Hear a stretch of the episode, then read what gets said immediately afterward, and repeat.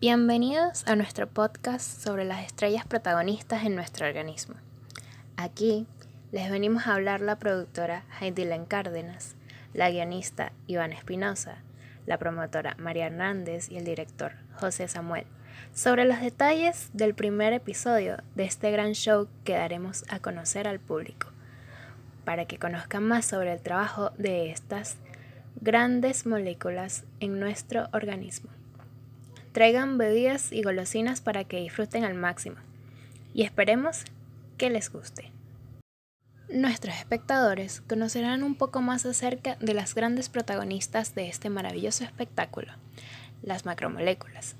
Podrán saber el trabajo que éstas realizan y las proteínas, los carbohidratos, los lípidos y los ácidos nucleicos, que son la clasificación de estas, tendrán un segmento especial en donde hablarán sobre su locación y cómo éstas se encuentran conformadas. Un gran show con el propósito de brindar más conocimiento al público.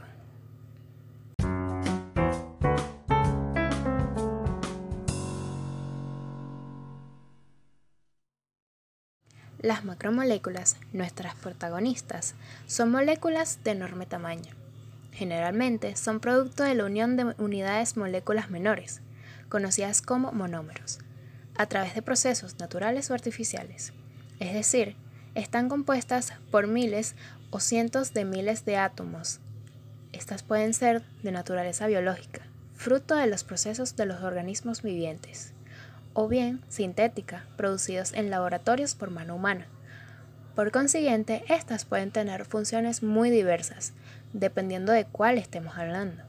Por ejemplo, las macromoléculas de la glucosa son una fuente energética para los organismos vivientes. Un ejemplo muy distinto es la macromolécula del ADN, que es básicamente un dispositivo de memoria celular empleado a la hora de sintetizar proteínas o a la hora de la replicación celular. Es decir, las macromoléculas no tienen una función específica. Generalmente, las unidades de menores que las componen se juntan entre sí mediante enlaces covalentes, ya sea por puentes de hidrógeno, fuerzas de Van der Waals o interacciones hidrofóbicas. En todo caso, componen así grandes estructuras moleculares que contienen miles de átomos ordenados en secuencias fijas, resultando en compuestos de un altísimo peso molecular. El término macromolécula fue acuñado en 1920 por Hermann Staudinger desde entonces se emplea el término como más o menos sinónimo de los polímeros. Además, dependiendo de su estructura, las macromoléculas pueden ser lineales, que son aquellas largas cadenas que repiten algún orden de monómeros, unidos entre sí por cabeza y cola, y ramificadas, que se dan cuando cada monómero puede unirse a otras cadenas, formando ramas de diverso tamaño a una altura determinada de la cadena principal. Daremos inicio a nuestro segmento especial y comenzaremos hablando sobre las proteínas. Estas son moléculas formadas por aminoácidos y están unidos por un tipo de enlace conocidos como enlaces peptídicos. El orden y la disposición de los aminoácidos dependen del código genético de cada persona. Todas las proteínas están compuestas por carbono, hidrógeno, oxígeno, nitrógeno y la mayoría contiene además azufre y fósforo. Las proteínas suponen aproximadamente la mitad del peso de los tejidos del organismo y están presentes en todas las células del cuerpo, además de participar en prácticamente todos los procesos biológicos que se producen. De entre todas las biomoléculas, las proteínas desempeñan un papel fundamental en el organismo. Son esenciales para el crecimiento gracias a su contenido de nitrógeno, que no está presente en otras moléculas, como grasas o hidratos de carbono. También lo son para la síntesis y mantenimiento de diversos tejidos o componentes del cuerpo, como los jugos gástricos, la hemoglobina, las vitaminas, las hormonas y las enzimas. Estas últimas actúan como catalizadores biológicos haciendo que aumente la velocidad a la que se reproducen las reacciones químicas del metabolismo. Asimismo, ayudan a transportar determinados gases a través de la sangre, como el oxígeno y el dióxido de carbono, y funcionan a modo de amortiguadores para mantener el equilibrio ácido-base y la presión oncótica del plasma. Ahora les presentaremos a los carbohidratos, también llamados hidratos de carbono. Son los azúcares, almidones y fibras que se encuentran en una gran variedad de alimentos como frutas, granos, verduras y productos lácteos. Se llaman hidratos de carbono ya que a nivel químico contienen carbono, hidrógeno y oxígeno.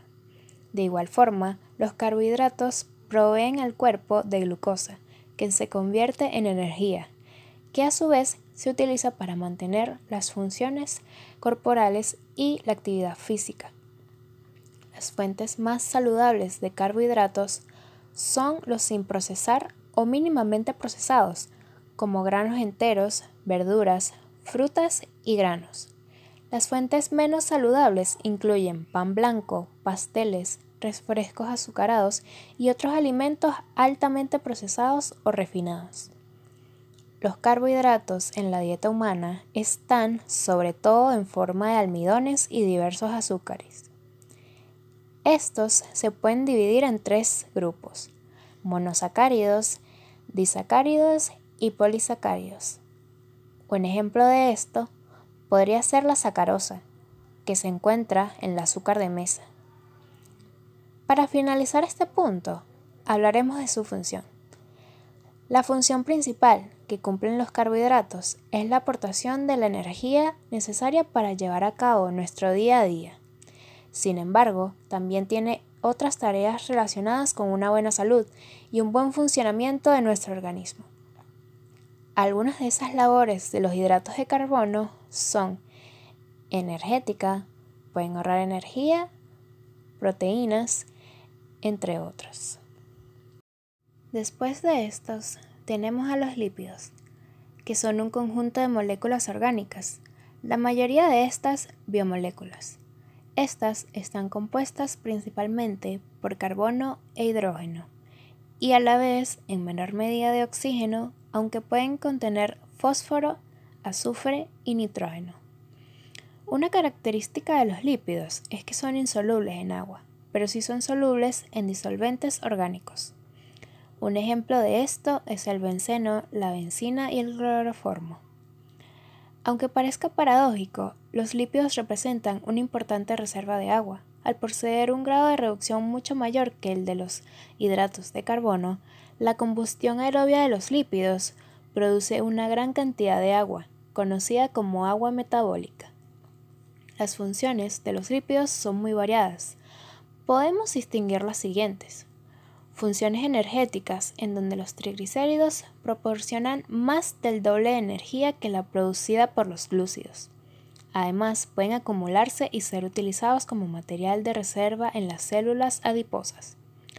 Luego están las funciones estructurales, en donde fosfolípidos y colesterol forman parte de las membranas biológicas.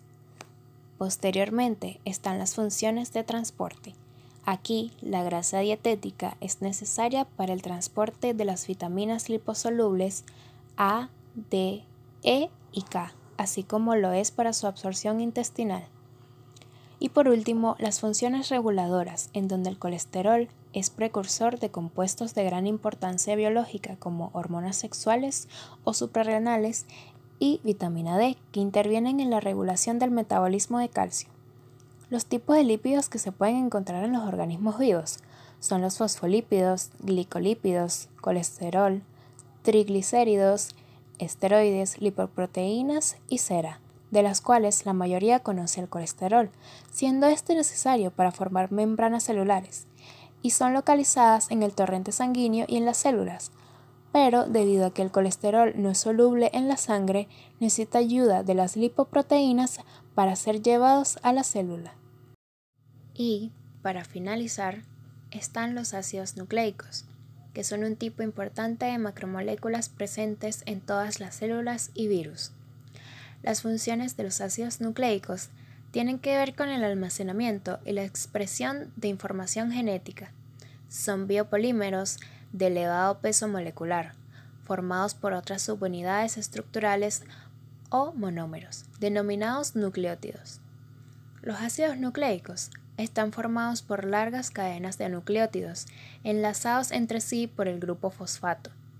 El grado de polimerización puede llegar a ser altísimo, siendo las moléculas más grandes que se conocen, con moléculas constituidas por centenares de millones de nucleótidos en una sola estructura covalente.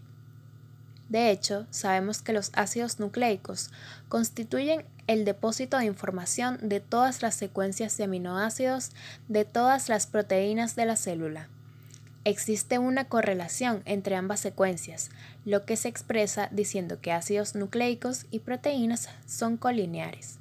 La descripción de esta correlación es lo que llamamos código genético, establecido de forma que a una secuencia de tres nucleótidos en un ácido nucleico corresponde un aminoácido en una proteína.